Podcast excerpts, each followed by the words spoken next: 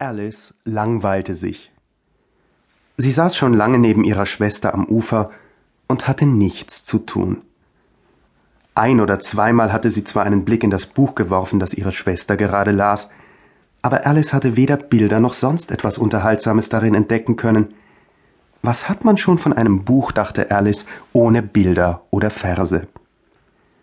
Sie überlegte, so gut sie das konnte, denn die Hitze machte sie schläfrig und ganz dumm im Kopf, ob sie vielleicht eine Kette aus Gänseblümchen machen sollte, wenn sie dafür nur nicht aufstehen und die Blumen pflücken müsste.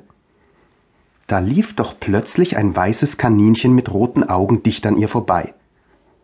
Daran war an und für sich ja nichts Besonderes. Alice fand es auch noch nicht einmal so seltsam, dass das Kaninchen vor sich hin murmelte, Oje, oje, ich komm zu spät. Als sie später darüber nachdachte, fand sie, dass sie sich eigentlich schon darüber hätte wundern müssen, aber in diesem Augenblick schien ihr das alles ganz normal. Doch als das Kaninchen wirklich und wahrhaftig eine Uhr aus der Westentasche zog, um zu sehen, wie spät es war, und dann schnell weiterlief, da war Alice mit einem Satz auf den Beinen. Plötzlich war ihr klar, dass sie noch nie zuvor ein Kaninchen mit einer Westentasche gesehen hatte und schon gar nicht eines mit einer Uhr darin. Außer sich vor Neugier rannte sie ihm quer übers Feld hinterher und sah gerade noch, wie es in einen großen Kaninchenbau unter der Hecke verschwand. Im nächsten Augenblick war Alice ihm schon hinterhergesprungen, ohne groß darüber nachzudenken, wie um alles in der Welt sie da wieder herauskommen sollte. Der Kaninchenbau führte eine Weile geradeaus wie ein Tunnel, doch dann ging es so plötzlich nach unten, dass Alice gar nicht mehr bremsen konnte und auch schon hinunterfiel wie in einen tiefen Brunnen. Entweder war es ein ganz besonders tiefer Brunnen, oder sie fiel sehr langsam, denn sie hatte im Fallen genug Zeit, sich umzusehen und zu überlegen, was wohl als nächstes passieren würde. Zuerst versuchte sie nach unten zu spähen, um sich auf das vorzubereiten, was ihr als nächstes bevorstand, aber es war zu dunkel, als dass sie etwas hätte sehen können. Also betrachtete sie die Seitenwände des Brunnens und bemerkte, dass sich daran Schränke und Bücherregale befanden. Hin und wieder hingen auch Landkarten und Bilder an Haken. Aus einem der Regale nahm sie im Vorbeifallen ein Gläschen mit.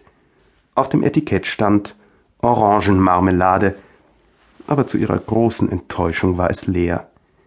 Sie wollte es aber trotzdem nicht einfach fallen lassen, denn schließlich konnte es jemand unter ihr auf den Kopf fallen, und so stellte sie es schnell in eines der Regale, an denen sie vorbeifiel. Also wirklich, dachte Alice, nach einem solchen Sturz macht es mir bestimmt nichts mehr aus, wenn ich einmal wieder die Treppe hinunterfalle. Da werden sie mich zu Hause aber für tapfer halten. Ich würde nicht einmal mehr auch nur mit der Wimper zucken, wenn ich vom Hausdach fiele. Und das stimmte wahrscheinlich sogar. Immer weiter, weiter, weiter hinunter fiel sie. Sollte sie denn ewig weiterfallen? Ich wüsste ja zu gerne, wie viele Kilometer ich schon gefallen bin, sagte sie laut. Ich muss doch jetzt schon bald zum Mittelpunkt der Erde kommen.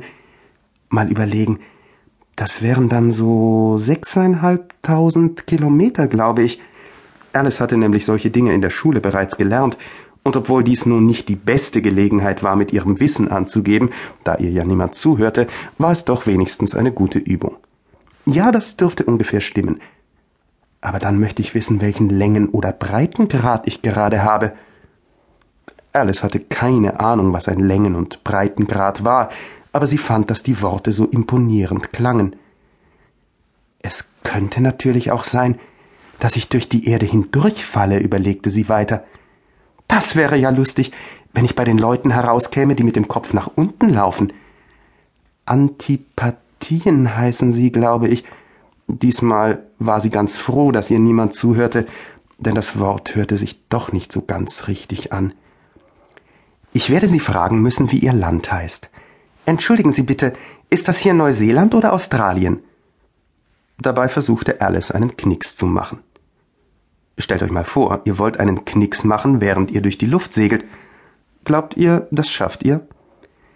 Aber dann würden sie mich für ziemlich dumm halten. Nein, fragen werde ich auf gar keinen Fall. Vielleicht steht es irgendwo angeschrieben. Weiter, weiter und immer weiter ging es hinunter. Nachdem es sonst nichts zu tun gab, fing Alice bald wieder an selbst.